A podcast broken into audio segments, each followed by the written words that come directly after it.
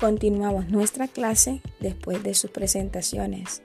Veo que a muchos les gusta la música, les gusta el baile, les gusta ver películas, inclusive leer libros. Mi pasatiempo favorito, se lo voy a decir, para que me conozcan también un poco. Me gustan ver muchas películas de acción. En este momento vamos a dar inicio a la clase. Me van a dibujar cuál es la herramienta o aparato que están utilizando para esta comunicación asincrónica. Lo van a dibujar y lo van a describir para eso van a tener 10 minutos. Un dibujo súper, súper chévere que tenga su descripción. Coloquen su nombre allí y me mandan las fotos.